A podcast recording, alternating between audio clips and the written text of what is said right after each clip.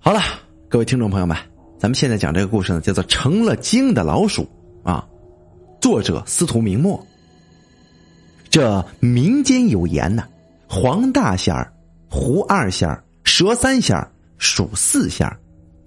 这黄大仙儿的事情，我们之前呢已经讲过很多了。蛇三仙儿呢，不久前咱们也讲过了。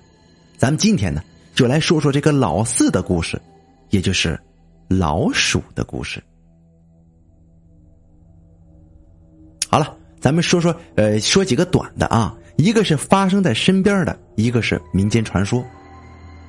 先说说身边这故事啊，在我家老家那个农村呢，呃，自然呢有经常的走街串巷的走亲戚。有一次呢，这个我在走亲戚的时候啊，听说了一个十分有趣的事情。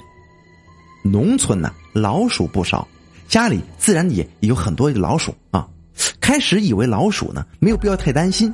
所以呢，总觉得这个家里这这这这这个咬了那个咬了的啊，就买老鼠药给它下了啊，把它药死，那自然就没事了。可是老鼠药是下了，连续几天呢，这老鼠药纹丝没动，反而呢，哎，放上这个营帐的食物呢都不见了。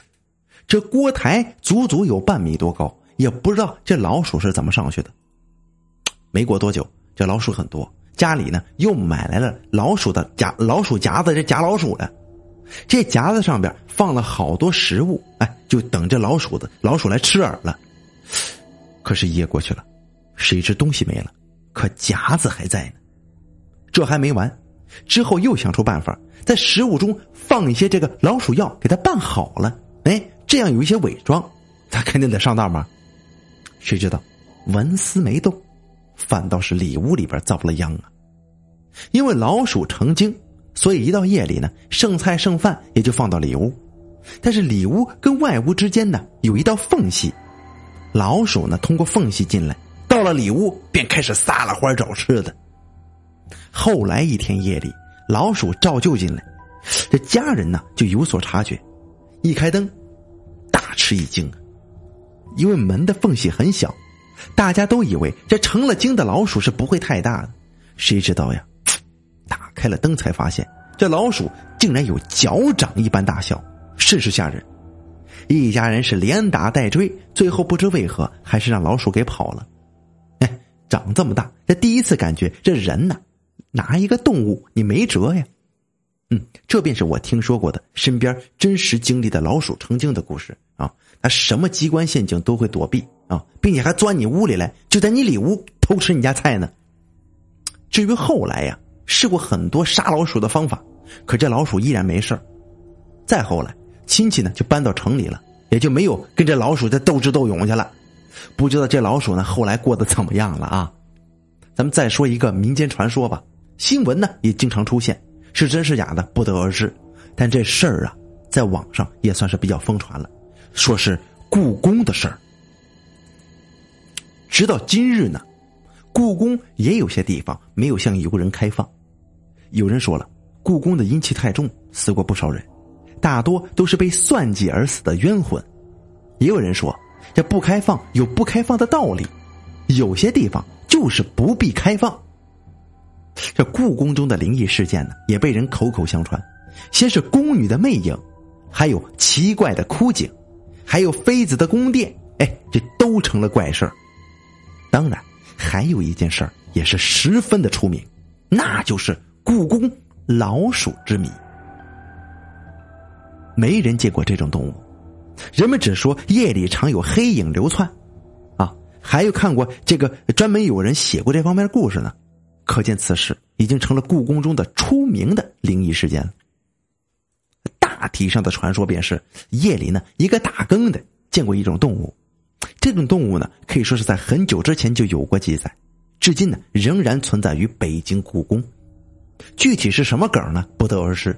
不过大部分言论都说呢是老鼠啊，老鼠成精，那巨鼠成精，常年居住在故宫之内，岁数小不了。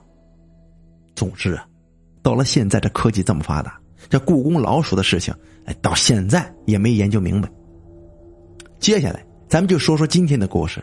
看看这蜀四县究竟它邪在什么地方？李四呢是个典型的懒汉。要问懒到什么程度？每年呢，李四都会计算好自己差不多的花销，种多少地那是养活自己的。这可不是他有多少勤劳就能精打细算的事。实际上啊，李四是在算计自己究竟种多少地才够自己用。也就是说呀，每年李四只会种上能够养活自己的地，啊，那再多的地俺也不种，他也不会多管多问。除了懒，李四还有一个特点。那就是窝囊。李四这人呢，懒就不说了，还经常被人欺负。因为李四很闲呢，每天就在村子里边走来走去，也不干活。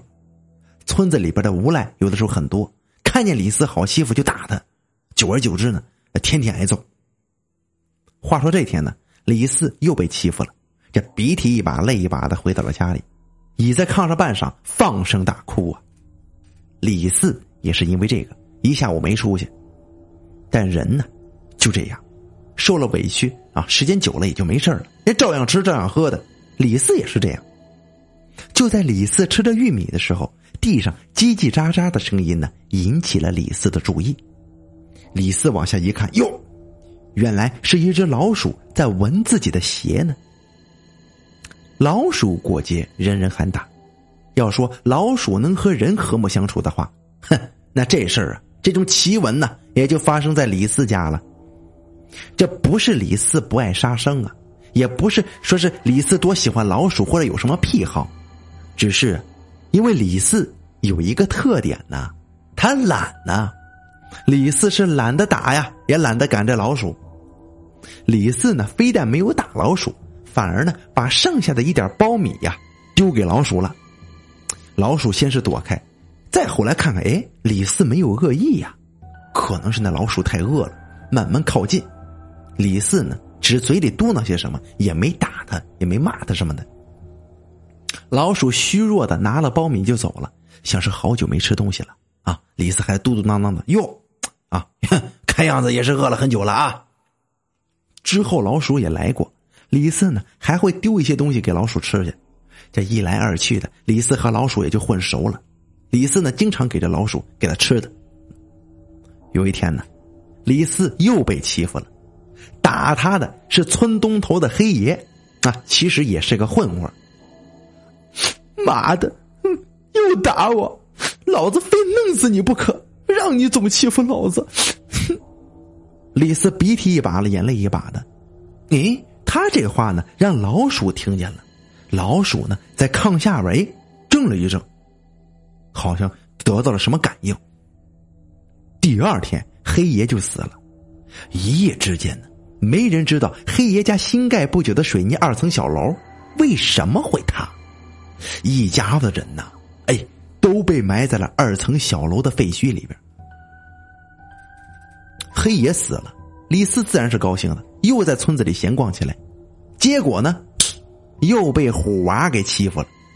临走的时候，李四就喊了：“妈的，老子非弄死你不可！”哎，结果第二天虎娃也病死了。听人说呢，是得了鼠疫。哎呦，这一村子人都炸了锅了，都说李四这人邪门啊！啊，混混还真有不怕事的，因为这事儿故意欺负李四，结果第二天房子塌了，也出事了。从此呢。村子里的人都觉得李四是个瘟神似的，都躲着他，没人敢得罪他了。嗯，李四这嘴呀也是开了光了，说弄死谁啊，就就弄死谁。有一天呢，李四就说了：“哎呀，如果第二天醒了，能有一车苞米在家门口就好了，哎，我也就不用下地去掰苞米去了。”结果第二天呢。院子门口果然有这么一车苞米呀，一点一点的，李四就发现了，哎，自己每天睡觉前说什么就有什么，好多事情可以不劳而获呀。久而久之，有人知道李四的邪门，就花钱呢，让李四去咒谁死去，嗯，效果也很灵验的，李四就开始有钱了，但样子没变。还是瘫在床上，每天吃点东西，然后分给老鼠一些。懒的人呢，还有一个通病，那就是爱享受。李四也是如此，家里的砖瓦房已经不能满足自己的想法了，于是盖起了二层小楼。就这样，一座完全是请别人帮忙盖的二层小楼就这么盖起来了，地上还铺了不少地板砖呢。哎呦，这下子干净不少了。这房屋一干净，李四也勤快起来了。最大的表现呢，就是李四呢开始不待见这个老鼠了。有一天呢，老鼠跟往常一样，来到李四这边，本想吃点东西，没想到李四看见老鼠，二话没说，追着棍子就打。老鼠是跑了，过了几天又来了，李四又是一阵子穷追猛打。